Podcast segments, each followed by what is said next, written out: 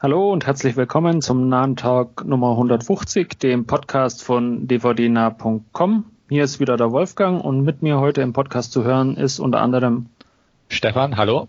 Und Andreas, hi.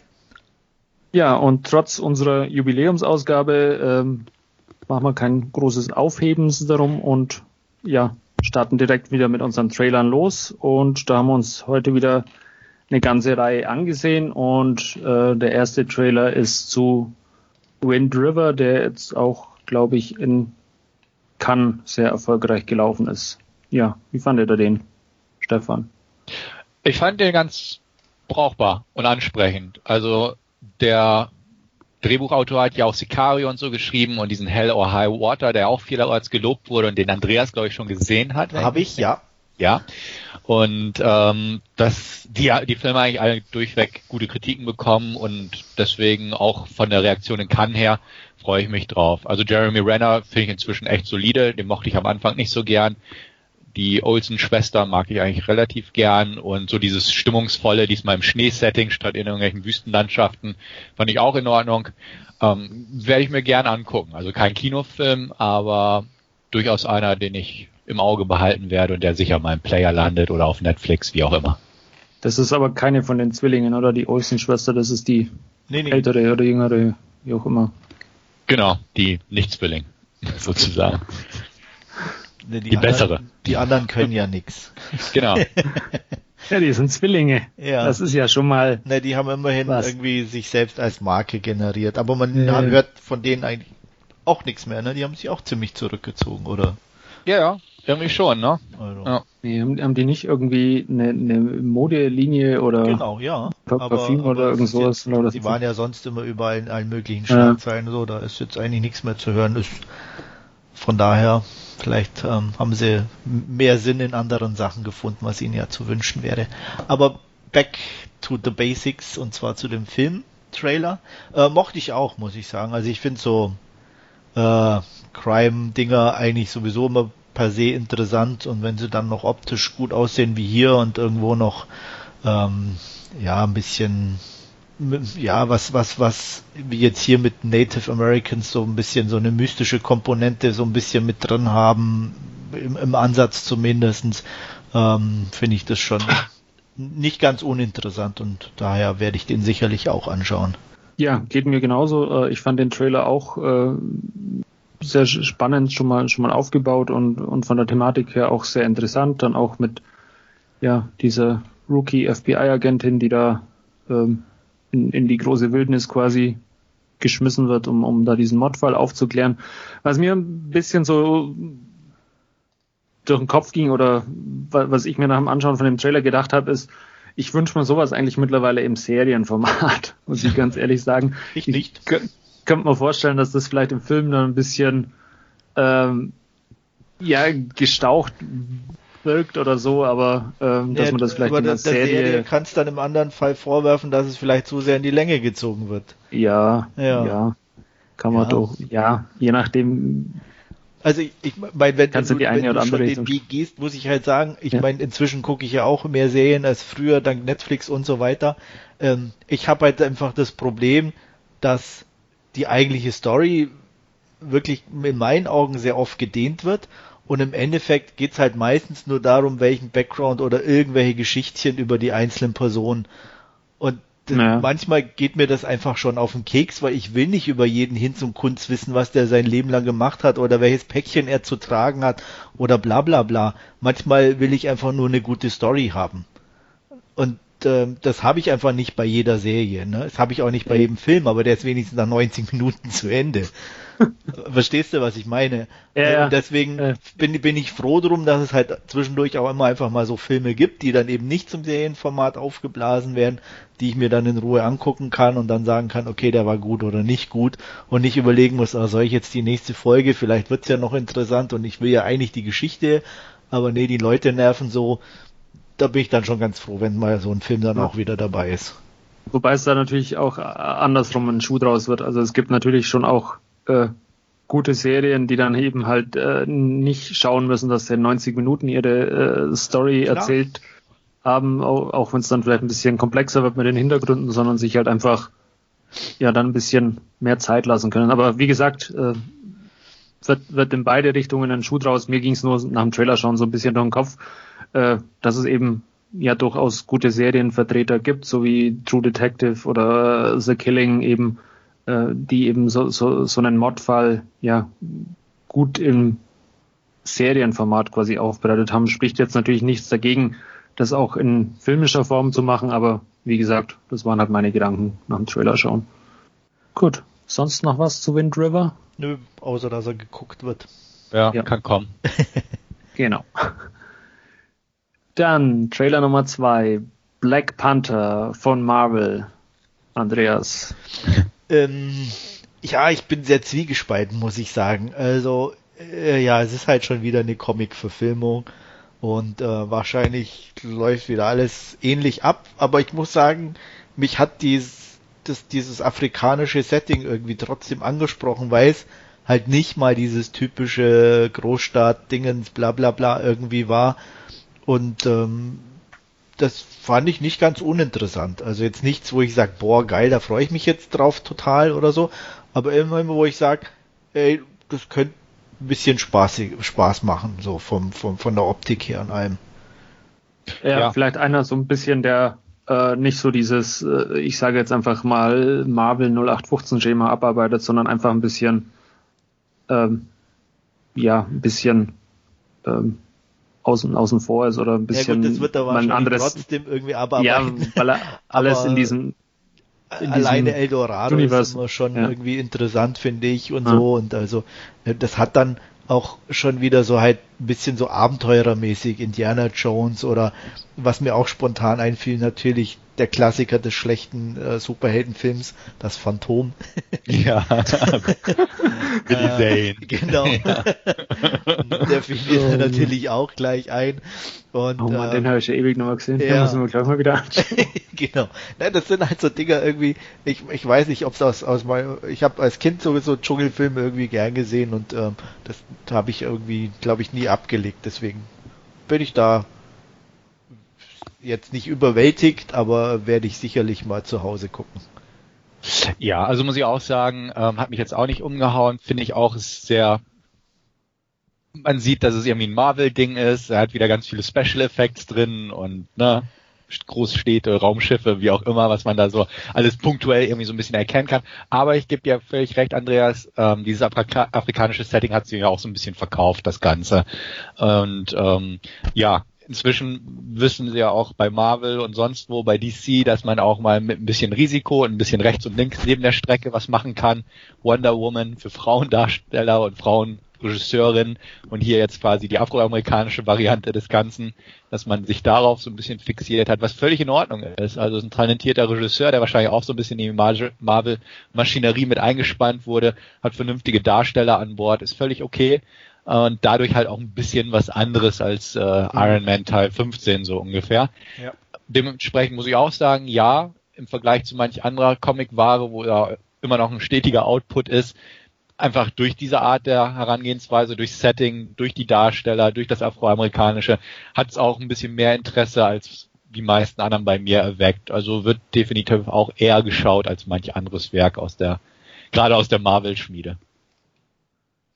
Ja, dem kann ich mich auch anschließen. Also ich werde mir den auch früher oder später dann mal äh, in den Player legen ähm, und, und sei es dann auch nur drum, um, um quasi das Marvel-Universum komplett gesehen zu haben.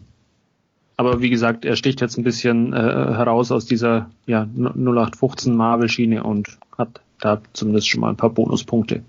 Gut, dann schauen wir weiter zu einem Remake Flatliners mit Alan Page und Nina Dobrev. Ich muss ja gestehen, ich habe das Original nicht mehr so ganz im Hinterkopf. Ich glaube, Stefan, bei dir geht es ein bisschen anders. Ich habe ihn vor, auch vor etlichen Jahren zum, zum letzten Mal gesehen. Ähm, ja, ich hatte gerade Schiss, du sagst, dass du das Original noch nie gesehen hattest, hatte ich so im ersten Augenblick gesagt, bitte, bitte nicht, bitte nicht. nee. Aber dann hast du ja nochmal die Kurve gekriegt. Ja, Kannst ja. zwar nicht erinnern, aber immerhin das Ding gesehen. Ja. Ja. Das kann ich zumindest schon mal äh, sagen. Aber ähm, ja, weiß nicht, ob, ob ich da das Remake jetzt dazu äh, zum Auffrischen schauen muss oder ob ich mal lieber dann irgendwo mal das Original nochmal auf, auf die Leihliste packe oder bei Netflix mal schaue. Ähm, jetzt, äh, ja, das Remake ist halt irgendwie auf Hochglanz poliert oder so, aber ja, ich glaube, so wirklich verpasst hat man dann nichts, äh, insbesondere, dass ja ein Remake ist, wenn man, wenn man sich das jetzt nicht anschaut. Also ich muss auch sagen, ja, vom Trailer her sieht schon sehr glatt gezogen alles aus und ähm, ja, sehr, sehr konventionell einfach von den Jumpscares und was da mit eingebaut wurde. Nichtsdestotrotz mag ich einfach die Idee dahinter, hinter Flatliners. Ich mag den Originalfilm sehr gern bis heute. Ähm, die Darsteller sind cool, Kevin Bacon, selbst Julia Roberts, ähm, ne, William Baldwin, Kiefer Sutherland, der wohl auch im Remake mitspielt, aber in einer anderen Rolle. Ähm, fand ich cool und schon immer damals. Einfach von der Thematik einfach sau cool, von der Idee her. Und ähm, von der Umsetzung hat's, finde ich, auch bis heute gereicht, dass es nicht zu veraltet wirkt, das Ganze. Jetzt die moderne Version mit ein paar Computereffekten mehr und so ähnliches. Die Darsteller, finde ich, können auch nicht so ganz mithalten mit dem Charisma der alten Garde. Klar ist Ellen Page gut und eine gute Schauspielerin, aber irgendwie fehlte da was, weil es einfach zu glatt aussah. Ich werde ihn mir angucken, einfach weil, ja, wie gesagt, von der Idee her immer noch interessant, auch wenn da auch schon diverse Filme kamen dazwischen. Lazarus Experiment zum Beispiel. Ähm, solche Geschichten. Es ist jetzt nichts mehr wirklich Neues. Mal gucken. Vielleicht, dass es wirklich zu kurz, kurzweiliger Genrekost reicht am Ende. Aber so die große Hoffnung habe ich nicht. Aber geschaut wird er mal, aber mit ganz eingeschränkter Erwartungshaltung. Ja, gibt mir auch so. Also ich fand, ist ja sehr hochglanzmäßig. Also war jetzt nicht viel dabei, was mich angesprochen hat. Ich hatte auch das Gefühl, so zum Ende hin wurde, war so dieses klassische Horrorelement ein bisschen zu stark mit drin. Ähm, ja, das fand ich jetzt auch nicht so toll. Da ich habe den das Original auch schon sehr lange nicht mehr gesehen, aber ich kann also da kann ich mich nicht irgendwie äh, dran erinnern, dass es so eklatant war. Da hatte ich eher so mehr dieses, dieses auch das mehr so das mysteriöse ein bisschen und und ähm, nicht nicht ganz so in your face irgendwo in Erinnerung. Mhm. Aber gut, angucken werde ich mir vielleicht auch mal. Sicher bin ich noch nicht, wie gesagt, aber angesprochen hat er mich eigentlich nicht. Gut. Sonst noch was zum Flatliners Remake? Nö. Dann schauen wir weiter zu Happy Death Day, Stefan. Oh, will ich sehen. das war echt total lustig, den Trailer. Total cool. Irgendwie, das schon mit diesem Lied losging, das jetzt nicht besonders ist, aber dass man irgendwie damals im Ohr hatte und ähm, dieses Groundhog Day Szenario mit der Zeitschleife, was zwar auch jetzt gerade echt totgeritten wird, siehe mein Last Scene in ein paar Minuten, aber nichtsdestotrotz so lustig ist und also wenn es vernünftig gemacht wird und vom Trailer her sah es irgendwie ganz nett aus, weil alles so ein bisschen Augenzwinkern hatte von der Hauptdarstellerin und ihren Reaktionen und so her. Ähm, so dieses klassische, ja, so ein bisschen ne, nicht mehr 90er, aber 2000er Slasher-Film-Ambiente, so ein bisschen Post-Scream, nicht alles so ganz verkniffen ernst, aber halt so aus der Valentine-Schiene. Ähm, hat mich, hat mich irgendwie total angesprochen. Also fand ich nett und unterhaltsam, so vom Trailer her. Und ähm, ja, werde ich mir definitiv angucken. Habe ich irgendwie voll Bock drauf nach dem Trailer, muss ich ganz ehrlich sagen weiß auch nicht warum, aber irgendwie dachte ich zuerst auch, ach, Zeitschleife, ach, wieder so ein Ding aus der Blumhaus-Schmiede, die haben auch nichts Originelles mehr und jetzt haben sie das ausgegriffen. Aber ich muss sagen, ich fand den Trailer echt nett. Im positiven Sinne mal ausgedrückt nett, also ansprechend und spaßig und hofft der Film da, der kann da mitziehen, dass es kurzweilig hinkriegen und da so ein paar nette Dinger raushauen. Ja, ich werde mir den, glaube ich, auch anschauen. Also ich fand auch den Trailer irgendwie ziemlich lustig, äh, auch diese ja, äh, ulkige Killermaske, die er da aufhat äh, mit diesem ja, gro großen äh, Zahn, der davon herausschaut. Äh, ja, durchaus amüsant und, und witziger Trailer und äh, ja, auch das, den werde ich mir sicherlich mal anschauen. Ja, geht mir auch so. Der sah wirklich ähm, ganz nett aus, auch gut gemacht. Ähm, ja, ähm, ob es dann durchgängig auch was wird, werden wir sehen. Aber es ist definitiv ein kleiner, netter Film, den man sich mal anschauen kann. Der, denke ich, aber auch wirklich mit den Einfällen, die dann den Tag so über sind, mit den Variationen, ein paar Sachen hat man ja schon gesehen, ähm, die, wie die dann funktionieren und, und auch, äh, ich sag mal, dann wirklich diese Wiederholungen auch funktionieren. Mhm. Ah, wie hieß die Serie mit Tay Dix war das, glaube ich, der auch immer wieder denselben Tag erlebt. Die habe ich nie geguckt, weiß ich aber auch jetzt auch nicht, muss ich sagen. Sagt mir nichts. Na gut. Ja. Da hat man nachschlagen. ähm, ja, noch was zu Happy Death Day? Nö. Gut, dann schauen wir weiter zu unserem nächsten Trailer und ja, Message from the King, Andreas. Ähm, Fabrice de, de Wels oder Wels, keine Ahnung, wie man ihn ausspricht, ähm, mag ich. Ich habe zumindest schon zwei seiner Filme gesehen. Ähm, Binion und Cal, Cal, Calver, glaube ich, hieß der. Und ähm, ich mag die Stimmungen, die die beiden Filme haben. Die sind nicht perfekt oder, oder dass man sagt, boah, aber die haben beide was. Und äh, auch vom Trailer her würde ich sagen, Message to the King hat auch was, was mich angesprochen hat und äh, deswegen werde ich mir den sicherlich ansehen. Ja, werde ich auch. Ähm, ich habe äh, Vinion gesehen, den mag ich gern. Den Calver oder wie er heißt, habe ich noch nicht gesehen. Ist der mit Vincent Cassell oder so, ne? Kann äh, sein? Ich ja, weiß gut. gar nicht, ob der ich, da mitspielt. Also das ist schon ewig her, dass ich ihn noch ja. gesehen habe, aber kann auch, sein. Ist jetzt auch nicht so wild. Also wie gesagt, den habe ich nicht geguckt, aber dementsprechend ähm, Fabrice Wald äh, interessiert mich jetzt nicht so vom Namen her, außer dass ich halt Vinian positiv definitiv in Erinnerung habe. Ähm, der Trailer sah in Ordnung aus. Ähm, Theresa Palmer mag ich gern. Die Schauspieler scheinen in Ordnung zu sein. Auch wenn Luke Evans jetzt nicht ganz oben bei mir auf meiner Favoritenliste Nein, steht. Das nicht, aber aber er ist okay. Und der Trailer sah in Ordnung aus. Also werde ich mir auch angucken. Ich mag solche Filme. bisschen Rachegeschichte schadet nicht. Und wenn da so ein kleiner Schlenker drin ist seitens der Regie, seitens der Inszenierung oder dass es halt nicht so ein glatt gebügeltes Werk ist, einfach weil mal ein Europäer dahinter steckt, ist es auch gern angenommen. Ja. Und ähm, ja. Also übrigens, Ding spielt nicht mit in Calver. Ah, okay, dann habe ich das mit irgendjemandem verwechselt ja. oder dem. Es ist eigentlich keiner dabei, der irgendwie okay. bekannter ist in dem Sinne. Ja.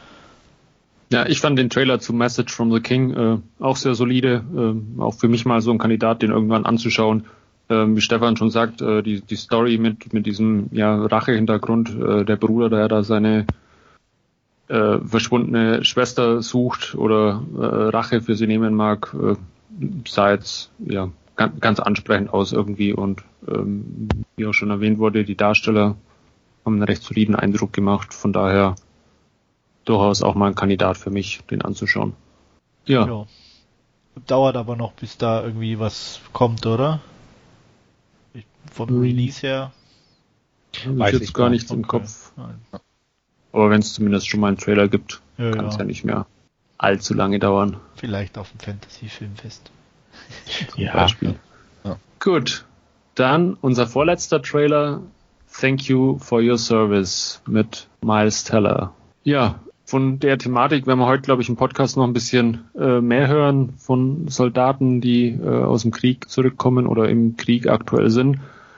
Ja, ich, ich muss jetzt sagen, so, so der Trailer zu Thank You for Your Service hat mich jetzt irgendwie äh, nicht, nicht so wirklich äh, begeistert oder fasziniert, äh, ist halt ja wieder so ein äh, US-Kriegsfilm oder Rückkehrerfilm, äh, der halt vermutlich auch in dem Fall wieder nur die US-Seite von, von dem Krieg oder den Soldaten beleuchtet und ja, weiß ich jetzt nicht, ob ich das jetzt dann auch, auch äh, wieder oder schon, schon, schon wieder anschauen muss. Von daher ähm, glaube ich, äh, dass ich den jetzt eher mal auslassen werde auch.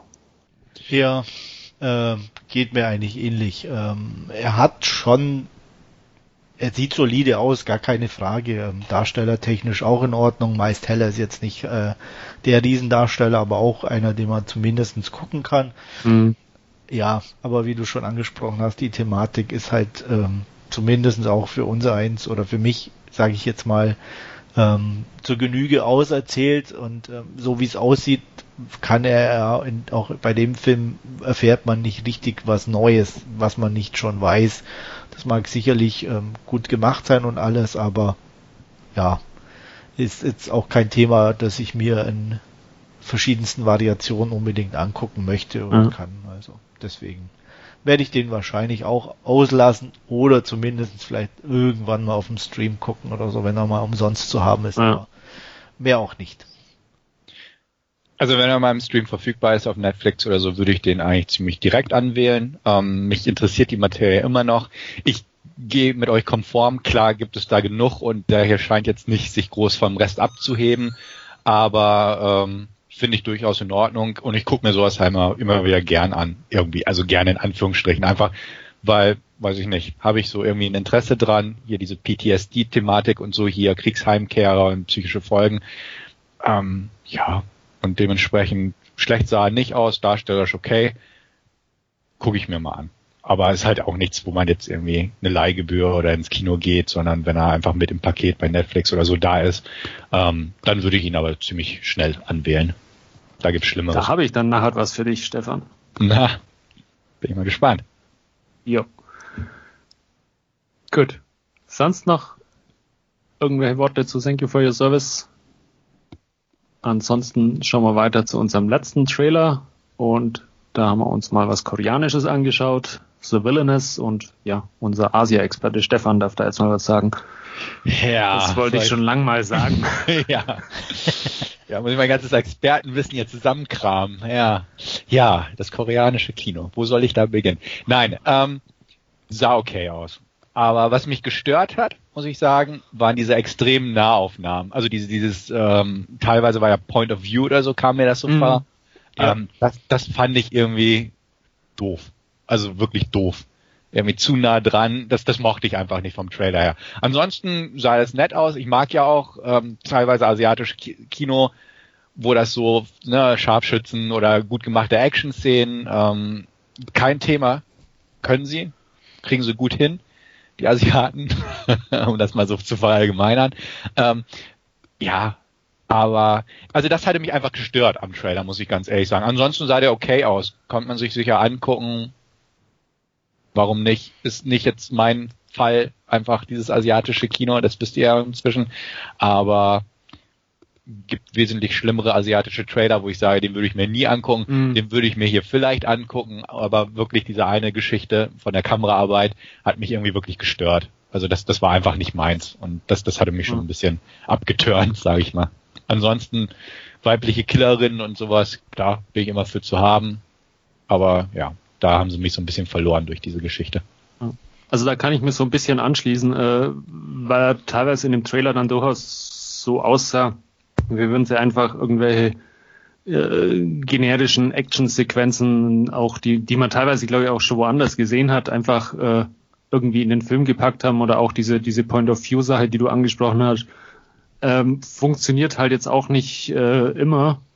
Ähm, ja, da muss, muss man dann vielleicht mal die ersten Reviews abwarten. Ansonsten ist er aber, wie, du auch gesagt hast, von der Thematik durchaus interessant, einfach mit äh, ja, dieser Killerin, die da wohl ja auf, aufgewachsen ist als als oder ausgebildet worden ist als, als Killerin ihr ganzes Leben lang und dann ähm, ja eben irgendwann ja nicht mehr mag und ähm, von daher ja actionmäßig war, war einiges drin im Trailer. Wie gesagt, äh, nicht, alles hat, hat gut ausgesehen oder funktioniert wahrscheinlich auch irgendwie dann im, im Film, aber ähm, ja, durchaus mal ein Kandidat auch für mich, den anzuschauen.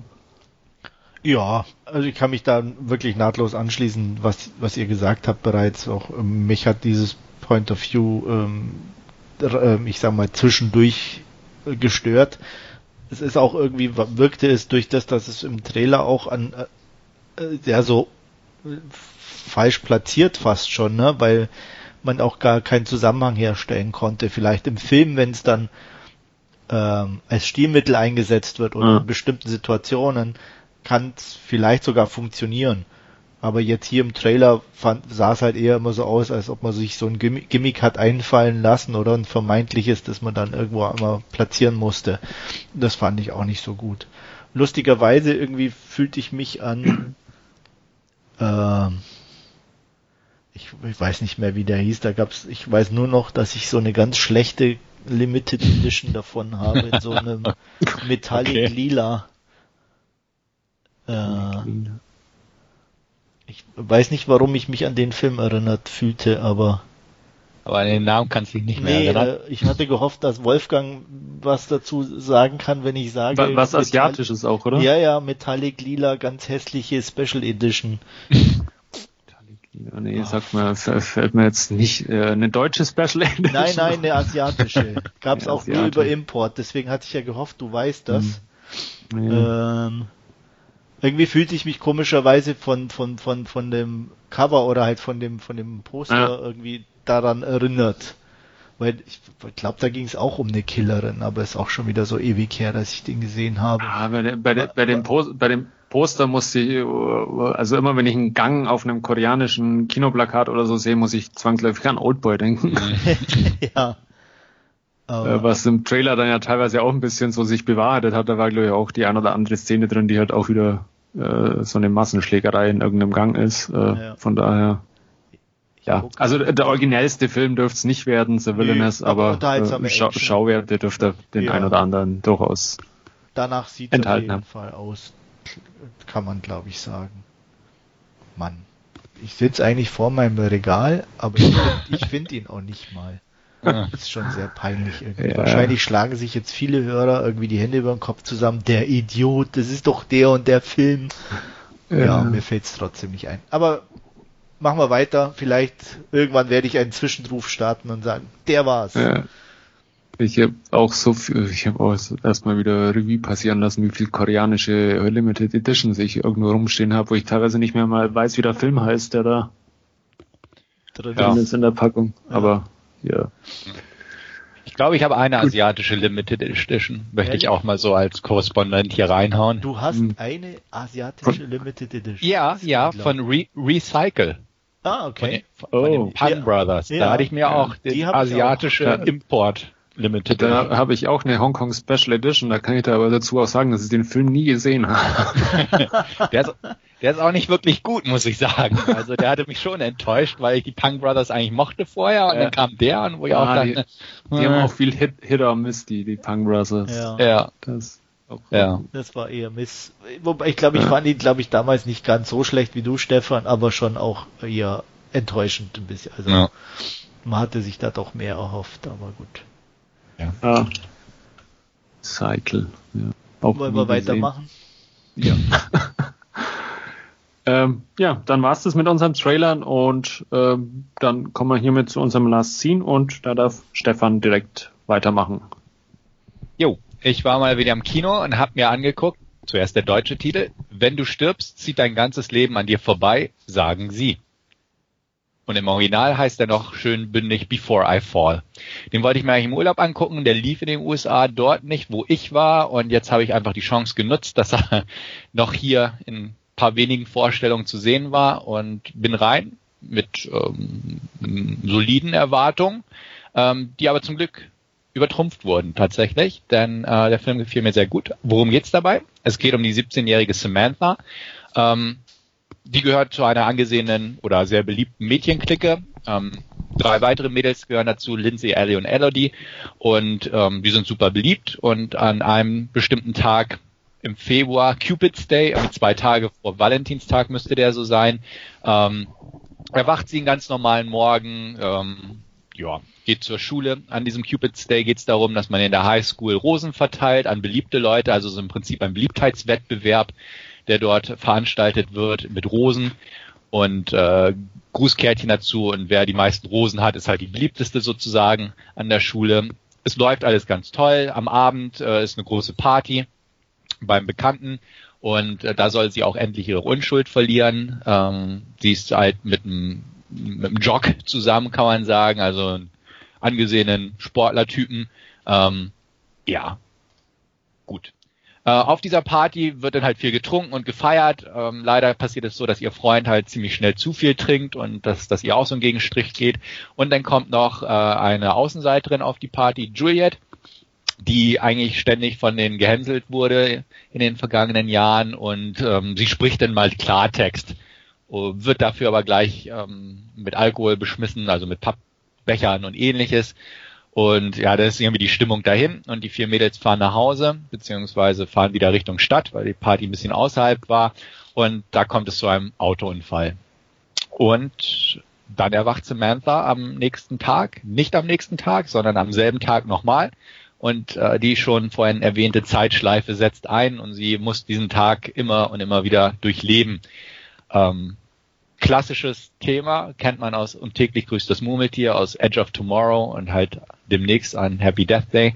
Aber ähm, ist hier interessant aufgearbeitet worden, nicht wirklich originell oder jetzt ne, fügt dem nicht wirklich was Neues hinzu, diesem Schema, aber sehr gut gemacht worden, basiert auf einem Young Adult Roman von einer Autorin, Lauren Oliver, wurde von einer Regisseurin, Rai Russo Young, in Szene gesetzt, die auch so Indie Credibility hat, also so eine Indie-Ader hat einfließen lassen das in das Ganze. Und das Ganze entwickelt sich halt im Prinzip von einem klassischen Teenager-Film, wie der Einstieg so ist, mit den stereotypen Figuren. Diese Clique sind also die typischen Klischee-Mädels, ne? Jeder so eine klein bisschen Persönlichkeit, aber halt eigentlich nichts, nichts tiefgründiges. Ähm, und nach und nach, je öfter sich der Tag entwickelt, wird äh, das ein bisschen aufgefüllt mit Hintergrund und ähnliches. Und ähm, Sam muss halt gucken, wie sie diesen Tag verändern kann. Sie versucht es auch immer wieder auf andere Weise, weiß nicht genau, wie sie diesen Zyklus durchbrechen kann. Und das Ganze geht dann halt auch äh, relativ schnell in die Richtung ähm, Mobbing, klassisch das Thema heutzutage. Und ähm, halt Juliet rückt etwas mehr in den Fokus und auch ähm, Teenager-Suizid, Teenager-Angst, so das Übliche, was man auch zum Beispiel aus der Serie Tote Mädchen lügen nicht kennt. Äh, hat mich auch dran erinnert von der Art her, ähm, wird hier aber etwas straffer und kompakter aufgearbeitet ähm, wo wir schon das Thema hatten, dass Serien manchmal ein bisschen zu ausschweifend sein können. Wie gesagt, ich mochte die Serie definitiv, aber hier ist es sehr, sehr kompakt und dennoch überzeugend gemacht worden. Das Ganze bewegt sich halt irgendwo als Mystery Thriller, Mystery Drama. Es ist irgendwie jetzt nicht wirklich spannend in der Art her, aber es wird reizvoll aufgearbeitet, weil auch bei den verschiedenen ähm, Wiederholungen sich auch auf andere Schwerpunkte immer wieder konzentriert werden. Und ähm, die Entwicklung der Figur wurde sehr gut dargestellt. Ähm, im Prinzip so ein leicht schüchternes Mädel am Anfang, die Samantha, wie sie sich verändert mit jedem Mal, ähm, was für Veränderungen sie äh, in die Wege leitet natürlich äh, wird es da so, ein, so einen Reifeprozess geben. Das weiß jeder im Vorfeld bei solchen Geschichten. Ähm, sie weiß, worauf äh, man Wert legen sollte oder es, die Botschaft ist, worauf man im, Wert, im Leben Wert legen sollte, was wichtiger ist, wie man mit anderen Leuten umgeht. Also diese, diese ganzen klassischen Botschaften, die man erwartet, sind auch da drin. Es ist also eine Art Selbstfindungstrip, kann man sagen, für die Person. Aber nichtsdestotrotz fand ich sehr schön gemacht. Er hat eine sehr schöne, dichte Bildersprache. Ähm, der Kameramann ähm, Michael Fimognari oder wie auch ähnliches hat äh, diverse Horrorerfahrungen, unter anderem auch Before I Wake gemacht, den ich letztens erst geschaut habe. Äh, weiß also, wie man halt so dieses, ähm, ja, ich glaube in Washington State spielt das Ganze halt dieses regnerisch nebelige, bewaldete sehr gut hinbekommt. Fand ich sehr schön, kühl und distanziert. Auch da bewegt sich die Bildersprache zum Ende hin äh, von der Farbgebung in eine etwas andere Richtung, wie schon die Serie, die ich auch schon mal besprochen hatte hier. Und ähm, aber ich fand es einfach gut. Ähm, Zoe Deutsch spielt die Hauptdarstellerin, die Tochter von Leah Thompson, die auch langsam immer ähnlicher sieht, ähm, spielt das hervorragend. Bisher hatte sie irgendwie nicht so die beste Rollenauswahl, hatte ich das Gefühl, aber hier passt es wirklich sehr gut. Auch die anderen Darstellerinnen und Darsteller machen das gut. Ähm, nicht jetzt Glanzleistungen, aber es funktioniert alles und die Geschichte funktioniert einfach. Also der Film entwickelt durchaus so eine Art, ich will nicht sagen Sogwirkung, aber so, dass man dranbleiben möchte, gucken möchte, wie es ausgeht. Ähm, das Ende fand ich interessant gewählt. Ähm, man kommt drauf, es gibt ja nur eine bestimmte Anzahl Möglichkeiten, wie der Film ausgehen kann. Ähm, fand ich ein interessant gewähltes Ende. Was ähm, am Anfang ganz nett war, aber so auf in zunehmender Dauer einfach so den, den Genrekonventionen geschuldet ist, dass da alle zwei Minuten im Prinzip ein Song eingeblendet wird, hätte ich was gesagt, oder eingespielt wird. Ähm, die Songs sind gut gewählt, auf jeden Fall, ähm, aber es waren einfach sehr viele Also wenn man auf die Texte achtet, passt das schon alles irgendwie, aber man merkt, also alle paar Minuten wird halt ein Song eingespielt, der irgendwie interessant und gängig ist, ähm, aber es waren schon eine Menge. Ich musste am Anfang lächeln, als Grimes eingespielt wurde, gleich zu Beginn. Das äh, höre ich ganz gern die Musik. Und ähm, das hat es so, so positiv, aber dann wird es halt immer mehr und immer mehr. Ähm, nicht, dass es nervig wurde, aber es, ja, wo man merkt, ja, okay, da hat man dem Soundtrack einfach noch ein paar Titel zu viel einfach zugefügt. An sich kann ich den Film wirklich empfehlen wie gesagt, ich wollte ihn mögen, war positiv auch noch überrascht von dem Ganzen, dass er, dass er mich auch irgendwo auf einer emotionalen Ebene packen konnte, obwohl ich definitiv auch da nicht zur Zielgruppe gehöre. Funktioniert auch gut, hat nicht so den erhobenen Zeigefinger, obwohl er die Botschaften transportiert und ähm, kann ich definitiv erzählen. Ist nicht unbedingt ein Kinofilm. Ich fand es völlig in Ordnung, dass ich den im Kino geguckt habe, aber ähm, wer so ein bisschen Interesse an dieser Materie hegt und dann noch nicht übersättigt ist oder sagt, ach, mit den Mädels aus 17-Jährigen kann ich heutzutage eh nichts mit anfangen und dann gucke ich mir lieber ne, Edge of Tomorrow nochmal an.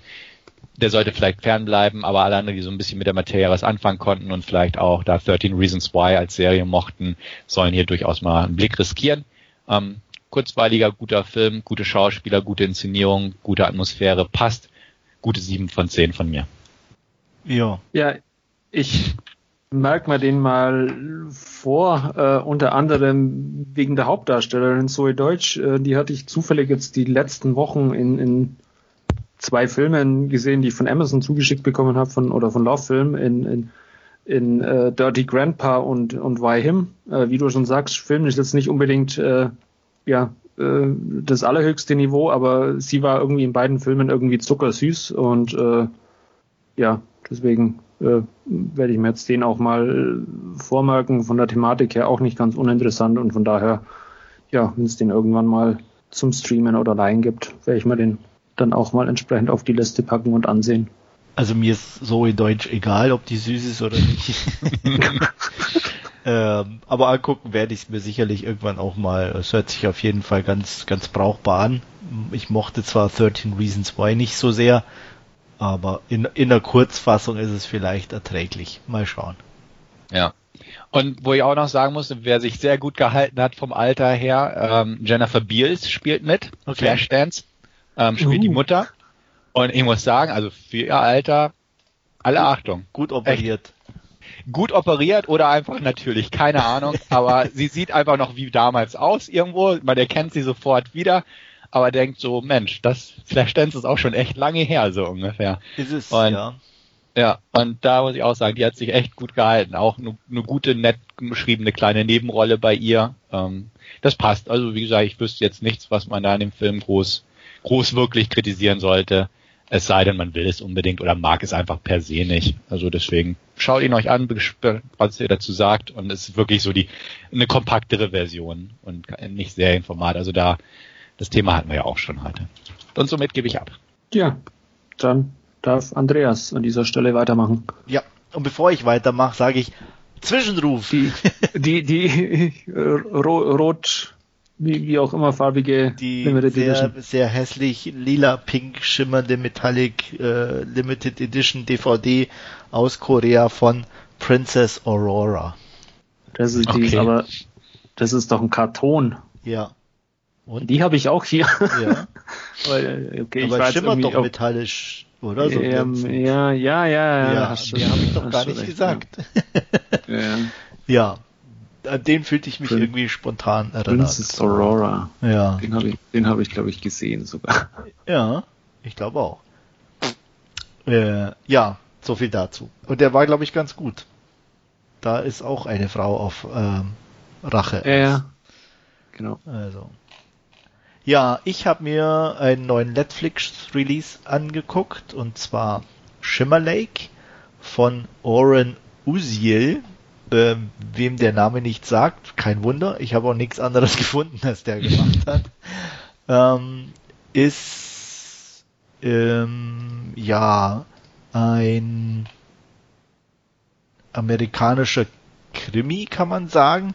Es geht um zwei Brüder, einen Sheriff und seinen nicht ganz so erfolgreichen Bruder, der zusammen mit zwei anderen eine Bank überfällt. Und ähm, ja, Das Besondere an Shimmer Lake ist, dass die Story rückwärts erzählt wird. Ist jetzt per se auch nichts Neues, aber immer wieder zwischendurch meine nette Idee, so hier auch. Ähm, wir sehen also im Endeffekt beginnt es an einem Freitag und wird dann rückwärts jeden Tag erzählt und äh, jeder Tag sozusagen, was da passierte für sich. Das Schöne, was mir an dem Film gefallen hat, ähm, ist, dass äh, vom Konzept her so jeder, jede Einstellung sozusagen jeder Tag gleich beginnt im Endeffekt. Also nicht mit den gleichen Personen, aber von der gleichen Einstellung her und auch gleich aufhört, wenn ich das so richtig nachvollzogen habe. Und das ist schon nett. Es gibt noch einen sehr netten kleinen Running Gag äh, über einen Beifahrersitz. Da möchte ich nicht mehr dazu sagen. Und ähm, ja, das Ganze ist ähm, im Endeffekt wird aufgedröselt halt, wie es zu diesem Überfall kam und ähm, wer welche Rolle natürlich dabei spielt. Und ähm, das Ganze auch so, dass es jetzt nicht mega überraschend ist und ähm, aber auch trotzdem so, dass es schon nachvollziehbar ist und auch Sinn macht in dem Sinne, dass man also sagen kann, auch dieses Rückwärtserzählen bringt dann am Ende wirklich so die Erleuchtung, okay, äh, jetzt weiß man, wie es abgelaufen ist. Äh, mitspielen tut unter anderem auch noch Rain Wilson, den denke ich der ein oder andere kennt und äh, vom Namen her sicherlich unbekannt Rob Corddry, aber wenn jemand ähm, das Gesicht sieht, weiß er, von wem ich rede. Ich denke, am bekanntesten für uns zumindest dürfte er gewesen sein in der Rolle des freundlichen Zombies aus Warm, Warm Bodies. Das ist so ja. ein bisschen dicklicher, oder? Genau. Ah, okay. ähm, bei Cheap Thrills hat er auch mitgespielt, da, da würde ich spontan immer sagen. Bei was? Weil den, den Cheap Thrills. Kennt ihr nicht, schade. Nee. Gut, guter Film, könnt ihr mal raussuchen. Und okay. da spielt auch eine coole Rolle. Also deswegen, da, da ist er mir sofort, als du es gesagt hast, Rogue Connery, ja. war das irgendwie so der erste Film, der mir in den Sinn gesprungen ist. Okay, den sagt mir war, gar nichts. War einfach als Tipp so reingeworfen. Okay, Cheap Thrills. Der heißt auch Cheap, so? Cheap Thrills, ja. Okay. Hm. Ja. Egal. Ähm, ja, ja, auf jeden Fall äh, Shimmer Lake, äh, so heißt ähm, eigentlich der, der See, an dem das letzte Treffen stattfinden soll. Und ähm, ja, es ist, man darf natürlich nicht zu viel von der Story verraten, wobei es wie per se eigentlich nur um diesen, diesen Überfall geht. Aber es gibt natürlich auch eine Hintergrundgeschichte, die alle miteinander verbindet. Ähm, die drei Bankräuber als auch den Sheriff, unabhängig, wie gesagt, davon, dass zwei davon Brüder sind ähm, haben natürlich durch das, dass das Ganze auch auf dem Land spielt, alle so eine gemeinsame Vergangenheit und die auch nach und nach natürlich durch die verschiedenen äh, Tage und äh, Einblendungen, beziehungsweise nicht Einblendungen, aber äh, dieses Rückwärtsgehen dann auch nach und nach aufgelöst wird. Ähm, er ist jetzt kein Film, der einen irgendwie Schenkelklopfen zurücklässt oder super spannend ist, aber er hat definitiv für mich zumindest einen, einen, guten Unterhaltungswert gehabt. Äh, ich war, er war jetzt keiner, wo ich sage, oh, hoffentlich ist er bei zu Ende oder ähm, die Darsteller waren auch durchweg alle gut anzusehen und passten ziemlich klasse in die Rollen. Und ähm, von daher hatte ich ja definitiv Spaß beim Angucken. Er ist aber halt auch leider einer von den Filmen, wenn es dann vorbei ist, dass man nicht so irgendwie viel drüber nachdenkt oder auch sagt, boah, den muss ich nochmal angucken. Ähm, aber für die, die kurzen, glaube ich, der ist auch nicht so lang, um die 80 Minuten nur, ähm, hat er mich echt unterhalten und von daher gebe ich eine gute 6 von 10. Ja, den werde ich mir auch nochmal angucken. Hatte ich auch gesehen, dass es ihn gibt, kurz ja. mal in den Trailer reingeschaut zumindest und ähm, ja. Also, ja, da, wie gesagt, läuft auf Netflix. Ja. Hörte sich auch ganz nett an, was du erzählt hast. Also kann man sich bestimmt mal angucken. Ja. Wenn er da verfügbar ist, dann passt es ja auch, dann kann man ja zur Not abbrechen. Definitiv. Ja, ich habe mir den auch mal äh, auf die Leihliste gepackt und äh, oder nicht auf die Leihliste, auf, auf die Liste für Netflix. die, Watchlist. Die Watchlist, genau. Und, äh, und wer, wird mir den auch äh, ja dann wohl zeitnah irgendwann mal anschauen. Wie du sagst, äh, sonderlich lang geht er nicht. Äh, ja, da passt und das ist halt wirklich so, so ein netter, ja, den man halt mal so, wenn es ein anstrengender Tag war und nicht man nicht sich mit äh, hochgeistigen Sachen oder zu viel Geballer ja. und äh, mega Action um, äh, umgeben will, ähm, da ist es, denk, finde ich zumindest für mich immer, sind so Filme dann genau richtig. Ja, ja. sonst noch was zu Shimmer Lake? Nö. Nein, auch nicht dann, von mir. Gut, dann mache ich an dieser Stelle weiter und ich habe mir Ang Lees Billy Lynn's Long Halftime Walk angesehen, beziehungsweise der deutsche Titel ist dann die irre Heldentour des Billy Lynn. Ja, äh, worum geht's? Äh, um den titelgebenden Billy Lynn eben, ähm, ein seines Zeichen äh, seines Zeichens Soldat in der US-Armee in ähm, irgendeinem niedrigeren Dienstgrad, ich weiß es jetzt gerade gar nicht mehr auswendig, äh, auf alle Fälle äh, ja äh, eher einer der äh, vielen Soldaten, die eben äh, im, im Einsatz sind und äh, da eben ja in ihren Humvees quasi patrouillieren und ähm, ja, wie, wie es eben der Zufall so will, bei einem dieser Einsätze ähm, versucht er eben äh, das Leben ja seines äh, Sergeants zu retten, der von Vin Diesel in diesem Fall gespielt wird. Und äh, in dem Moment, äh, wo eben dieses Feuergefecht äh, stattfindet, äh, läuft auch äh, im Hintergrund aus einem ja, verlassenen TV-Übertragungswagen oder wie auch immer zufällig eine Kamera, die auf die Szene gerichtet ist und äh, ja diese äh, Tat von Billy Lynn, äh, wie er da eben ja seinen äh, Sergeant vor dem feindlichen Feuer in äh, ja einen, einen Graben zieht, äh, geht quasi um, um die Welt und ähm, ja Billy Lynn und sein ganzes äh, ja seine, sein ganzes äh, Team äh, oder beziehungsweise eben seine seine Kameraden in, in seiner äh, Squad oder Einheit äh, werden quasi zu Helden hochstilisiert und ja, äh, werden äh, mehr oder weniger auf Heimaturlaub geschickt, wo sie dann äh, ja eine Propagandatour durch äh, ja, äh, die USA machen müssen. Und ähm, der Film setzt jetzt eben äh, an diesem ja finalen Tag dieser äh, eben titelgebenden Hel Heldentour an. Und äh, da ist es eben Thanksgiving, äh, das Spiel der Dallas Cowboys äh, steht an und eben ja, diese Squad von, von Soldaten äh, soll eben in der entsprechenden Halbzeitshow äh, mit auftreten und äh, da eben ja für entsprechend äh, Propaganda und Begeisterung beim US-Publikum sorgen. Ja, Ang Lee zieht das äh, alles ein bisschen äh, äh, so an diesem einen Tag auf, ähm, wo es eben in der Früh losgeht, wo sie in ihrem Hotel abgeholt werden, zum Stadion gefahren werden und äh, versieht das immer wieder mit äh, Rückblenden, die dann zum einen eben ja ähm, in, in den Irak zurückgehen, äh, wo es teilweise dann äh, ja die Einsätze ein bisschen äh, beschrieben werden und äh, letztendlich äh, die Rückblenden dann eben so weit gehen eben bis zu diesem äh, ja äh, finalen Ereignis, dass sie dann eben äh, zu, die, zu dieser äh, heldenhaften Einheit äh, hoch, hochstilisiert und andererseits aber auch ein bisschen, äh, ja, ein bisschen in die nähere Vergangenheit, ein paar Tage vorher, wo Billy Lynn eben seine Familie in Texas besucht, ähm, wo er äh, unter anderem dann auch äh, seine, seine Schwester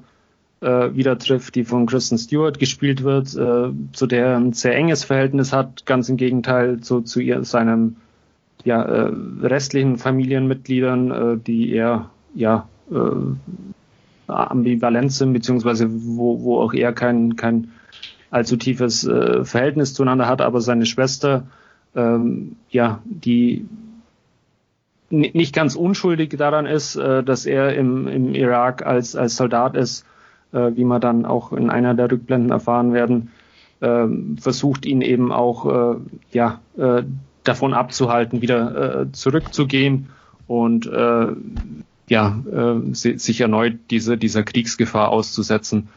Äh, anderer, eine andere Figur, die ja unsere, unsere Soldaten hier begleitet, ist äh, Chris Tucker, äh, der die, die Mannschaft äh, als, als PR-Berater eben auf, auf seiner Tour betreut und auch ähm, da versucht, äh, eben für, für die Leute oder für die Soldaten einen Filmdeal äh, rauszuhandeln äh, aus, aus diesem Ereignis und äh, da unter anderem ihnen äh, recht flapsig äh, verspricht, dass sie irgendwie ja pro Kopf so an die 100.000 Dollar bekommen für die Filmrechte und ähm, ja auch das ist so ein äh, Plot, der sich über den Tag weiterspinnt, weil unter anderem auch äh, ja der Besitzer des Footballteams, wo diese Halbzeitshow äh, stattfindet, äh, dann als potenzieller Geldgeber für einen Film äh, in, in Frage kommt. Und dann haben wir natürlich auch noch ja, äh, die Halbzeitshow äh, mit äh, vielen Special Effects und Raketen, die äh,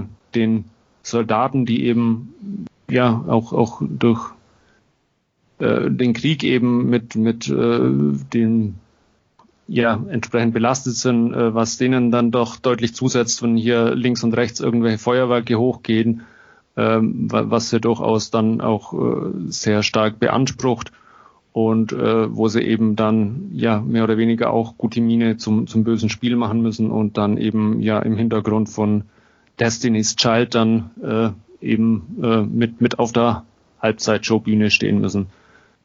Ähm, ja, das Ganze ist jetzt nicht wirklich ein, ein Kriegsfilm, so, so wie man es eigentlich ja meistens äh, zu, zu sehen bekommen, wie wir heute ja auch schon äh, zum, zum Trailer zu Thank You for Your Service gesagt haben, wo es aber ja noch äh, zahlreiche andere Kandidaten äh, gibt, wie American Sniper oder äh, Lone Survivor und die eben ja die einzelnen Soldaten immer irgendwie äh, zu Helden hochstilisieren und ähm, ja äh, dieses ganze Gehabe irgendwie das äh, dekonstruiert Ang Lee irgendwie ganz interessant, indem er einfach ja das Pferd von hinten irgendwie aufzäumt und äh, die Helden quasi äh, ja zu ihrer großen Show begleitet und aber in diesen Rückblenden eben immer wieder ja äh, zum Vorschein kommt, äh, was sie doch eigentlich äh, eher für, für gebrochene Leute sind und wie, wie ihnen diese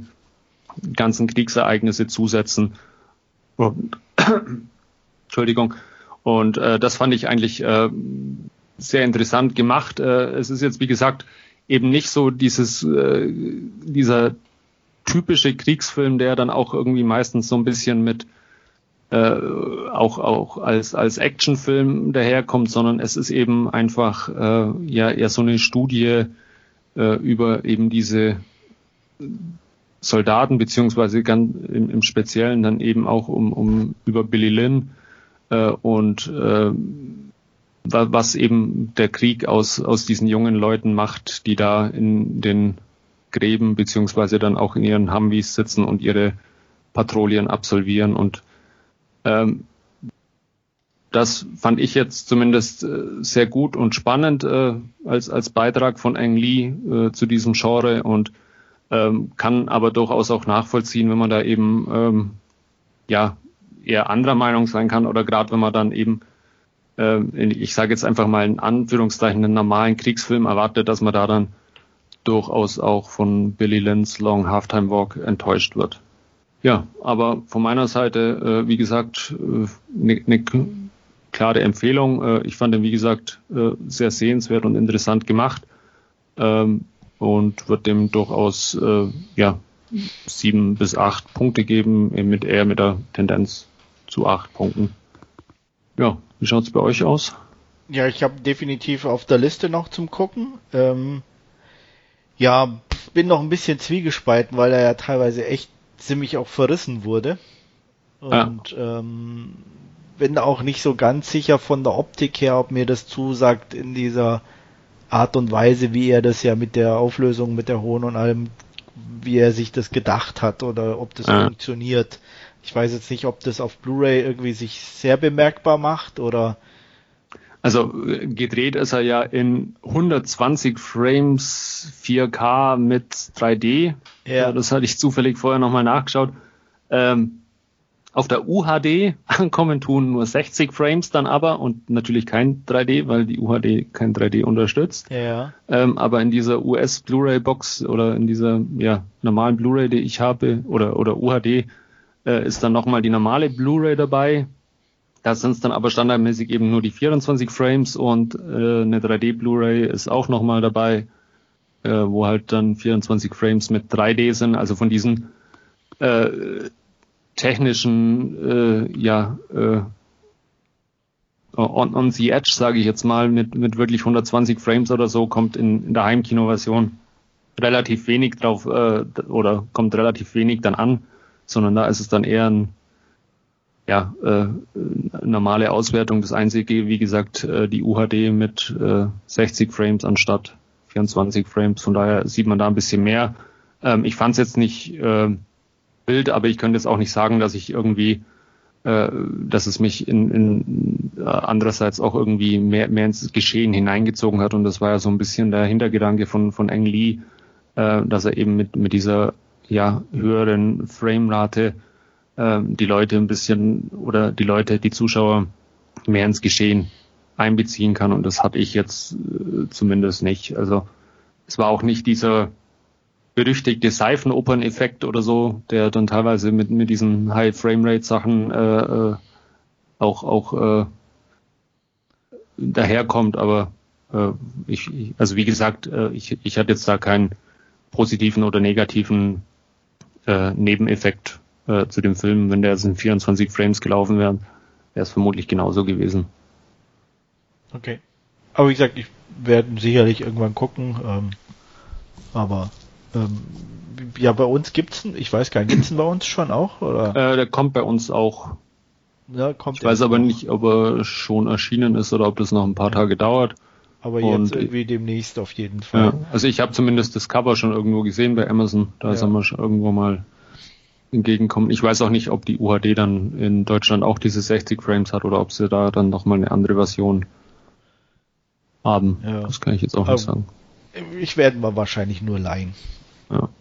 Ich habe ja bei diesem Angebot zugeschlagen, das du mir dann freundlicherweise mal gezeigt hast mit ja. 15 Dollar. Hattest du eigentlich meine, äh, ich hatte dir noch mal eine geschickt Ja, hat, hatte ich, hat, hatte ich gesehen, äh, okay. hatte ich. nur nicht drauf geantwortet. Ja, deswegen wusste ich gar nicht, ob es noch die richtige Nummer ist, aber hat ja. sich ja somit dann geklärt. Ja. Stefan, du bist so ruhig. Ach, ihr redet doch. Hör ich zu. ja. Nein. Ähm, ja, wird irgendwann mal geguckt, hatte mich jetzt auch nicht so sehr gereizt. Prinzipiell habe ich auch vorhin schon erwähnt, finde ich diese Filme interessant. Dementsprechend wird der mal geguckt. Aber da wurde so viel drumherum geredet um diese mhm. technische Komponente und dass der dann enttäuschend war von den Kritikern her, dass man da von irgendwie was Besseres erwartet hat. Da ist es so ein bisschen einfach so die Vorfreude ein bisschen gedrückt worden. Also es gab auch keine richtige Vorfreude, also wäre auch zu viel gesagt, aber mhm. das heißt, hat man so noch im Hinterkopf. Ähm, bei Gelegenheit werde ich mir den angucken, bin gespannt einfach drauf. Ähm, wie du auch sagst, da wird man nicht viel sehen können von der Frame-Bitrate, aber ja, mal gucken. Du hast ihn ja auch so ganz gut bewertet und ähm, das, das erweckt schon wieder ein bisschen die Hoffnung, dass es doch ganz also brauchbarer Film ist. Ja, ich ich glaube, bei dieser ganzen technischen Diskussion, die da ein bisschen mit diesem Film einherging und, und Eng Lee hatte ja auch irgendwie scheinbar ein Faible dafür, weil Life of Pi zuvor war ja auch einer von diesen Vorzeige 3D-Filmen, die er oder einer dieser wenigen Vorzeige 3D-Filme, die er gemacht hat und ähm, ich glaube einfach mit, mit diesem äh, extrem hohen technischen Anforderungen, die dann auch fast kein Kino irgendwie erfüllen konnte oder so, ging einfach dann teilweise äh, der Film in dieser ganzen Diskussion ein bisschen an sich unter und und äh, ja hat hat ihm glaube ich mehr geschadet, wie dass es ihm was was geholfen hat. Aber wie gesagt, äh, ich fand fand äh, Billy Lynn's Long Halftime Walk äh, sehr gut und Ang Lee hat da ja auch irgendwie äh, ein, ja schon irgendwie, hat schon irgendwie raus, so diese, diese uramerikanischen Themen dann vielleicht auch nochmal von, von, von so ein bisschen anderen Blickwinkel äh, zu erzählen, sei es jetzt dann auch äh, Brokeback Mountain, der dann auch diesen, diesen einsamen Cowboy-Mythos dann irgendwie nochmal eine ganz andere Seite abgewinnt oder auch äh, sein, sein Bürgerkriegsfilm, wie hieß er, Ride with, was, Ride with the Devil? Ride with the Devil, genau. Ja, oder, oder, oder Woodstock, äh, die halt einfach dann auch nochmal, äh, ja, auf, auf, wie gesagt, so, so uramerikanische Themen nochmal äh, mit, mit äh, ja, einem anderen Blickwinkel nochmal darstellen, äh, weil es jetzt eben kein äh, amerikanischer Regisseur ist, sondern eben ja ein Blick eher von außen ist. Ja. ja, so viel von mir und dann kommen wir hiermit zu unserem Hauptreview und da haben wir uns dieses Mal auch mal wieder was von Netflix angesehen und zwar War Machine und Stefan wird uns da eine kurze Inhaltsangabe geben. Jo. In War Machine geht es um einen Vier-Sterne-General der amerikanischen Streitkräfte, Glenn McMahon, gespielt von Brad Pitt, der einen sehr guten Ruf genießt in den Streitkräften und auch in der politischen Garde und ähm, im Irak gute Erfolge feiern konnte, dort im Kampf gegen ja, Saddams Regime, hätte ich was gesagt, oder was davon übrig war und was später kam. Und ähm, er wird jetzt nach Afghanistan geschickt, wo ja die Taliban wütete und danach das so ein bisschen alles zerfiel.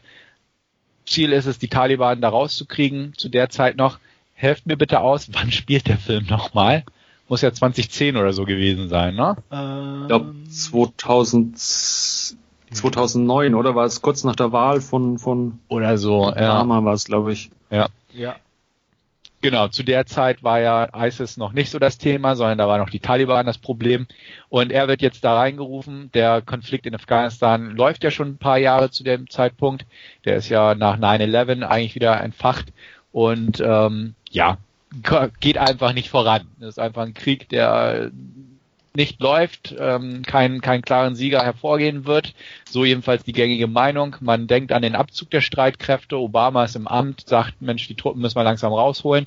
Ähm, das finden manche Hardliner im Militär nicht so prickelnd und auch ähm, McMahon äh, vertritt die Ansicht, ja, er geht dahin, um das Ganze noch rumzureißen, um den Krieg zu gewinnen und hat dafür sich auch eine Strategie entwickelt, äh, beziehungsweise überlegt, die er auch schon vorher angewandt hat. Und äh, für diese Strategie muss er das Volk informieren, dass man halt da ist, um freundschaftlich aufzubauen, das Land aufzubauen, Jobs zu schaffen, Sicherheit zu gewähren und ähnliches. Und er möchte gern auch zeigen, dass äh, ja man da doch die Oberhand hat. Ähm, dementsprechend braucht er auch neue Truppen. Und ähm, das kriegt er aber nicht so einfach, weil Obama halt gesagt hat, ne, er möchte eher abziehen als neue Truppen schicken.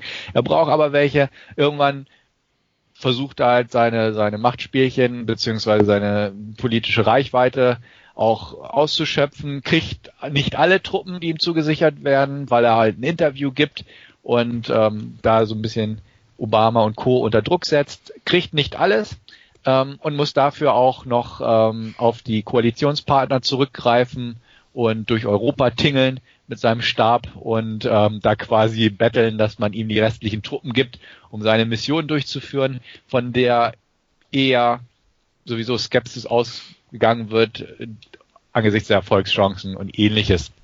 Und auch die Politiker sprechen eher davon, ja, er soll halt den Schmutz beseitigen oder einfach so den, den Mist aufwischen und dass man das gar nicht gewinnen kann. Er versucht halt mit äh, dem Präsidenten Afghanistans, Karzai, Hand in Hand zu gehen, dass man da gemeinsam an der Strategie arbeitet. Aber er kriegt halt von allen e-, Ecken und Enden Gegenwind, sei es von den Truppen auf dem Boden, sei es von der Bevölkerung, sei es von den Politikern, den europäischen Koalitionspartnern sowieso, die da sehr skeptisch sind und äh, ähnliches. Auf jeden Fall, ja, erzählt das Ganze seine Geschichte und so die Leute in seinem Umkreis. Ähm, es wird erzählt über einen ähm, Rolling Stone Journalisten, der das Ganze eine Zeit lang begleitet. Eine Europatour in Anführungsstrichen hat er begleitet und war auch vor Ort in Afghanistan und ähm, wurde halt zu PR-Zwecken rangeholt, um da einen Rolling Stone Artikel zu schreiben. Das Ganze beruht auf wahren Begebenheiten. Ähm, den Rolling Stone Artikel und Reporter gab es wirklich, den General auch, nur dass er im Original beziehungsweise in der Realität ähm, Stanley McChrystal hieß. Und daher habe ich auch das Datum, weil ich das mir herausgesucht hat, ähm, 2010 ja durch diesen Artikel halt sehr stark ähm, ja, angekratzt wurde und seine Karriere irgendwo zu Fall gebracht wurde. Ähm, das ist hoffentlich kein Spoiler, aber was soll's. Kann man mit leben, glaube ich. Ähm, ja, das Ganze wurde inszeniert von David Michaud, der zuletzt uh, The Rover gemacht hat, ein guter australischer Regisseur. Ist eine Kriegssatire mit ernsten Tönen und dementsprechend gebe ich jetzt mal in die Besprechung ab. Jo, ja, es ist schwierig bei dem Film, muss ich sagen. Irgendwie hat er mir schon gefallen, aber er hat natürlich auch erhebliche Schwachpunkte, muss man, denke ich, klarerweise benennen. Er war in meinen Augen im Endeffekt für das Thema, das er behandelt, dann doch ähm, relativ oberflächlich, als auch für eine Satire relativ harmlos. Ja. Und ähm, das war das, was mich eigentlich am meisten gestört hat. Ähm, man sieht oder weiß oder kennt eigentlich alles, worauf er hinaus will in dem Film, ähm, kann sich auch alles so vorstellen, natürlich ein bisschen überspitzt dargestellt, aber dass es im Endeffekt wirklich dann teilweise so abgelaufen ist oder auch in anderen Kriegen oder in anderen äh, Stat äh, Stationen auch so abläuft. Aber irgendwo hat man dann doch immer das Gefühl, eigentlich könnte es noch ein bisschen mehr auf die Spitze getrieben werden und noch ein bisschen, ja, satirischer das Ganze aufgearbeitet werden können. Und so war es eigentlich eher so ein harmloser, kleiner Kriegsfilm oder Antikriegsfilm, so eine Mischung aus beiden, statt einer richtigen Satire. Und äh, gut zu gucken auf der einen Seite und gut konsumierbar, aber auch dann dadurch etwas enttäuschend, für mich zumindest. Also mir ging es so, dass ich äh, das Gefühl hatte, der Film weiß nicht so recht, was er, was er sein will. Äh, für, für einen Kriegsfilm oder einen, einen Kriegs-Action-Film hat er zu wenig Action, für eine Satire hat er irgendwie zu wenig Biss, für, für ein Drama war es jetzt auch nicht so wirklich.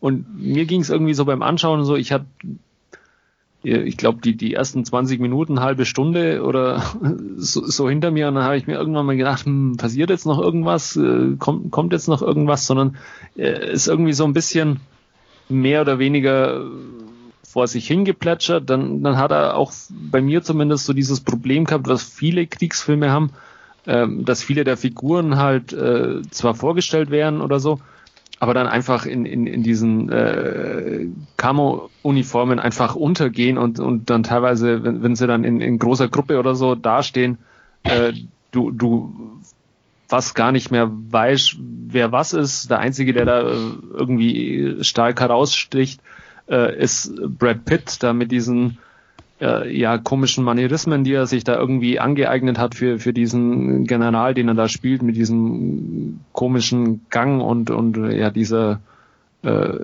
sehr, sehr, sehr harten Sprache, die er sich da irgendwie wie angeeignet hat, äh, was jetzt auch irgendwie zum Film meiner Meinung nach zumindest äh, nicht nicht so wirklich gepasst hat, weil es irgendwie eher so comichaft irgendwie wie den Anschein hatte, aber irgendwie in, in, in diesem Gesamtkonstrukt des Films irgendwie ja deplatziert war, glaube ich auch.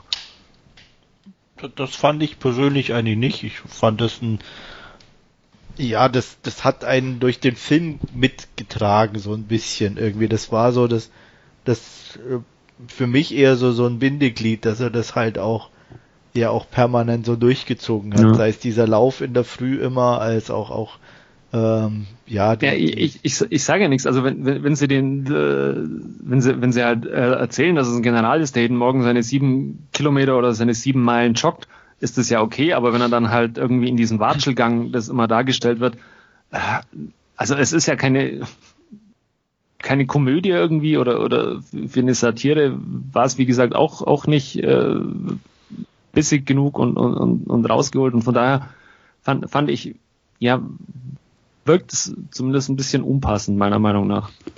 Ja, es war schon so in diese Richtung Karikatur so ein bisschen bei ihm, ja. einfach so von der Art her und dass er nicht richtig lächeln kann da auf den Fotos und ähm, so hat mich jetzt auch nicht so gestört, aber ich gebe euch völlig recht oder vor allem hat es Wolfgang ja sehr klar benannt, dass, dass der Film irgendwie wirklich nicht so ganz sich entscheiden kann, äh, ob er jetzt eine, Satire sein will. Auch da Andreas hat es vollkommen richtig benannt. Da hätte er definitiv bissiger sein sollen.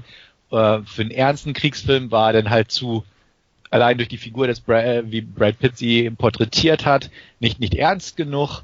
Hatte seine ernsten Momente definitiv drin, aber dann wieder auch so diese diese ja, äh, humorvolle Komponente mit drin irgendwie oder dieses Schräge einfach, was da hervorgebracht wurde. Das war alles so ein bisschen, äh, ja, weder Fisch noch Fleisch. Aber ich muss auch sagen, ich fand ihn nicht ununterhaltsam. Am Anfang ähm, die, diese ausgiebige Voice-Over-Geschichte, wo wirklich die ganzen Figuren eingeführt werden, der habe ich eigentlich ganz gut zugehört und dachte auch, ja gut, wird eine Menge erzählt gerade so ungefähr. Ähm, richtig, dann gingen die meisten Figuren irgendwie so ein bisschen unter in der ganzen Geschichte. Ähm, war, war in Ordnung, hätte vielleicht hier und da noch ein bisschen gestrafft werden können, meiner Meinung nach. Ähm, also statt zwei Stunden und zwei Minuten oder wie viel das war, also knapp zwei Stunden lief der, glaube ich, knapp drüber, ähm, hätte man ein bisschen straffer machen können. Aber ja, also einfach so dieses, dieses Hin und Her fand ich auch ein bisschen ja, suboptimal. An sich absolut okay. Die, die Ereignisse, denke ich mal, zumindest äh, wurden akkurat, dass es sie gab, dargestellt.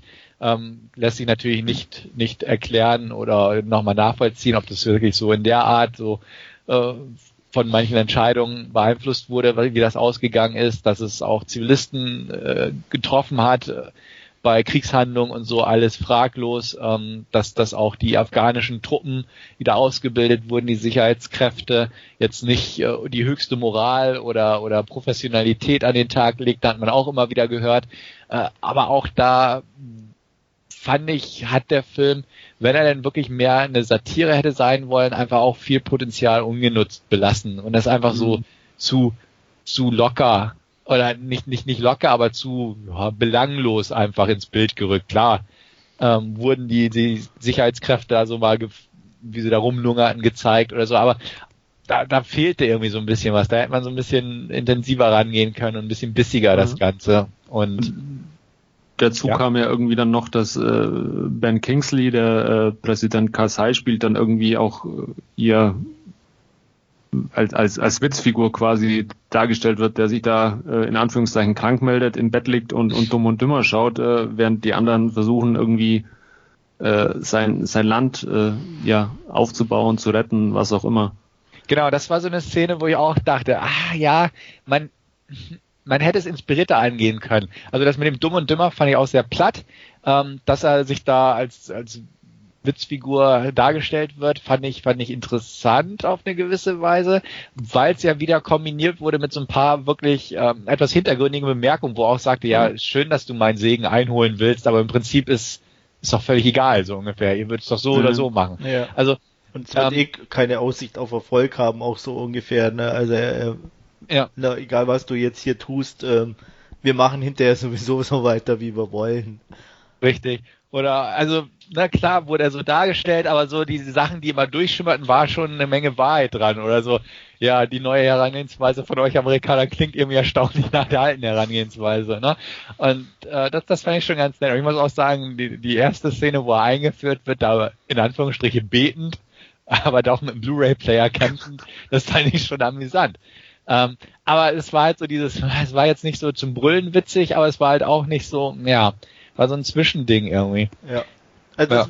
Das, was wir gesagt haben, er ist nicht schlecht, ich fand ihn auch irgendwo unterhaltsam, aber halt, man hat definitiv, oder ich habe schon ein bisschen mehr erhofft und vielleicht mehr, einfach mehr Satire. Ähm, also ich habe mir keinen Kriegsfilm oder Antikriegsfilm erhofft oder auch keinen Actionfilm, sondern eigentlich schon eine Satire so von dem, von, von der Ausgangssituation her. Ähm, interessant fand ich halt wirklich im Endeffekt, was ich vorher auch nicht wusste, weil ich es damals nicht mitbekommen habe, dass es halt tatsächlich auf wahren Begebenheiten beruht. Also dass es wohl wirklich so ein Rolling Stone Artikel über so ein General gab und der dann auch entlassen wurde und sich hinterher herausgestellt hat, dass das Interview teilweise erfunden war und äh, er dann auch wieder rehabilitiert wurde und und und. Also ähm, ist, ich meine, ich weiß, ich weiß jetzt nicht oder ich kenne diesen General nicht, habe auch nichts gelesen, ob der wirklich so gesprochen hat oder auch diesen Lauf oder mein, wenn das eine schon stimmt oder ich weiß jetzt halt nicht, wie viel da tatsächlich dann wahr ist und und ähm, wenn man das, ich sag mal, vielleicht vorher gewusst hätte oder da mal drüber liest, wäre es vielleicht auch ein Ticken interessanter gewesen. Ja. Aber ja. äh, ich, für Unbedarfte wie uns in Anführungsstrichen ähm, hat halt was gefehlt. Ja. Ähm, besetzungstechnisch muss man sagen, war der echt gut besetzt. Also ja. fand ich. Ständig irgendwelche bekannten Leute hat man gesehen, auch in kleineren Rollen. Ja. Also ähm, da, da finde ich, hat er, als Reporterin genau. fand ich wieder super, wie sie das gemacht hat auch. Und, ja, eine, eine äh, Politikerin hat sie gespielt. Oder oder Politikerin. Ja, das, genau. das wollte ich jetzt gerade gerade sagen. Das war irgendwie eine äh, der stärksten Szenen des Films irgendwie auch da Tilda Swinton eben da als als diese deutsche Politikerin, äh, die da irgendwie diesem US-General, der halt irgendwie von der Militärakademie kommt und und Krieg führen will und und gewinnen will und und sie ihm da eben äh, ja die, diese Fragen stellt, ob das dann überhaupt das richtige Vorgehen ist und ob, ob man dann mit mit ja äh, äh, kriegerischem Vorgehen quasi äh, das erreichen kann, was man erreichen will. Also das fand ich irgendwie einen einen der stärksten Szenen und dann unter anderem auch auch diese eine Szene da, wo sie äh, in diesem afghanischen Dorf sitzen mit, mit diesen Dorfältesten zusammen und, und, und dem Übersetzer und, und äh, so halt äh, aus den Leuten ein bisschen äh, ja, herausbekommen wollen, äh, ja, was sie denn machen können, um, um, um äh, ihre Situation verbe zu verbessern und, und, und die Quintessenz war dann eigentlich eher so diese Aussage Leave now. Mhm, genau. Ja. Ja, also wie gesagt, ich fand äh, darstellerisch immer wieder, oh, okay, der spielt da mit und, und so Mac Tilly habe ich schon ewig nicht mehr gesehen als als seine Ehefrau. Ja. Und ähm, in letzter Zeit Anthony Michael Hall sehe ich andauernd. Also in letzter Zeit ploppt er überall auf, so bei mir. Und da als sein, sein einfach tumber Gefolgsgeneral, der Drei-Sterne-General, einfach der ihm nur nachgeklappert hat und ihn dran erinnert, dass er doch The Glenical ist und so. Und ja, der taucht aber wieder auf, Topher Grace und so. Also fand, fand ich nett gemacht, aber irgendwie hatte ich gelesen, 60 Millionen hat der Film gekostet, wo ich mir auch denke, okay. okay. Mhm wo, wo ist das Budget gelandet, außer bei den Schauspielern so ungefähr? Wahrscheinlich ähm, nur bei den Schauspielern. Genau, solche Sachen, wo ich mir auch denke, ja, irgendwie ist diese Produktion ein bisschen, bisschen merkwürdig. Ähm, ich fand es auch unterhaltsam irgendwo, aber habe mir auch ein bisschen mehr versprochen, definitiv. Das, das ist alles nicht so ganz äh, rund gelaufen, das Ganze, meiner Meinung nach, das Projekt. Brad Pitt, wie fandet ihr es insgesamt so, wie er es gespielt hat? Ja, es hat so in Ordnung gespielt. Also es war halt, wie gesagt, so ein bisschen karikaturesk. Ähm, hat er in Ordnung gemacht, hat sich auch durchgezogen bis zum Ende. Mhm. War halt jetzt keine nuancierte Darstellung, aber so von den Ticks und so, das hat er, hat er konsequent durchgezogen, finde ich. Ja, also mir war es ein bisschen so. zu viel. Aber gut. Ja. ja, aber ich finde, das gehört mit dazu, dann irgendwo mhm. das natürlich auf die Spitze zu treiben. Ne? Und ähm, da haben sie es halt gemacht, an anderen Stellen leider nicht, aber ich fand es dann zumindestens äh, von der Warte aus konsequent. Konsequent war es auf alle Fälle, ja. ja. Was wolltest du sagen, als ich meinen Einwurf da getätigt ähm, habe? Weil, weil Stefan kurz zuvor das Budget auch angesprochen hat von, von 60 Millionen äh, zum Vergleich. Äh, Eng Lee hat für, für ja, diese technischen Herausforderungen, die noch keiner gedreht hat, der, äh, der, der Film hat, glaube ich, 40 Millionen gekostet mit, mit diesen ganzen Herausforderungen, die sie hatten bei den Dreharbeiten. Okay, dann hat also, er recht günstig produziert, muss man sagen. Ja, ja. Wobei er das Geld, glaube ich, auch mit Mühe und Not nur eingespielt hat. Ähm, ja, aber meine, bei 60 wäre es dann auch schon wieder schwieriger geworden. ja, da hat er, äh, ich weiß nicht, weiß das von euch, aber äh, Netflix weltweit die Rechte, oder? Also der ist ja jetzt äh, ja. Ja, ja. Ausgewählte, ich glaube in Cannes haben sie Premiere gefeiert oder wenn mich, wenn mich nicht alles täuscht oder so, aber ansonsten ist er ja nur dann direkt ähm, auf Netflix gestartet. Direkt auf Netflix zu sehen. Ja. Ja, ja. also ich sag mal, man, man, sehen tut man die 60 Millionen jetzt nicht, aber nee, er ist absolut äh, gut produziert, muss man sagen. Also die Locations passen und alles, also von der Ausstattung. Ähm, ich glaube, da ähm, kann man nicht nicht meckern. Nee, definitiv nicht. Das war alles boah, so wie es sein soll oder es wirkte nicht billig und so. Nee. Ja. Ja. Gut. Aber wie gesagt, wenn man den Regisseur betrachtet, so äh, mit Rover, wie du schon sagtest, und Animal Kingdom, den ich auch ziemlich ja. stark fand, ja, war es leider ein bisschen äh, ein Schritt zurück für David Michaud. Mhm. Der hat auch Hasher geschrieben, sehe ich gerade. Ja, der macht viel. Ja, ja, gerade so im australischen Bereich vorher und jetzt auf internationaler Bühne, also ist, ist schon bekannter aus Down Under. Gut. Äh, wie schaut's denn wertungstechnisch bei euch aus? Ja, ich bin bei der klassischen 6 von 10. Ja. eine sch schwächelnde 6 von 10, aber noch eine, ja. Aber dann sind wir ja zumindest gar nicht so weit auseinander, weil ich bin auch, äh, ja, wird mich auch zwischen 5 und 6 äh, ansiedeln und auch dann äh, jetzt einfach mal in der 5 wegen, weil ich dann doch, oder ich würde einfach mal die 5 sagen, weil ich dann doch vielleicht ein bisschen mehr bemängelt habe, wie, wie ihr jetzt. Ja, würde ich auch sagen, weil wer so mängelt, bemängelt, der muss auch 5 ja. ziehen. Komm mal denn da hin, wenn du dann die gleiche Wertung nimmst wie wir? Eben. Nee. Geht ja nicht. Ja. Ich werde trotzdem weiter Filme von David Michaud gucken, auch wenn der jetzt nicht so. Ja, ich auch, klar. Und ich werde auch weiter Filme von Brad Pitt schauen, auch wenn er mir jetzt hier nicht so zugesagt hat. Ja. Ja. Genau. Gut. Wobei er in letzter Zeit jetzt nicht so viel tolle Sachen gemacht hat. Ja, da nee. ist er auch mehr mit sich selbst beschäftigt, glaube ich, in letzter Zeit.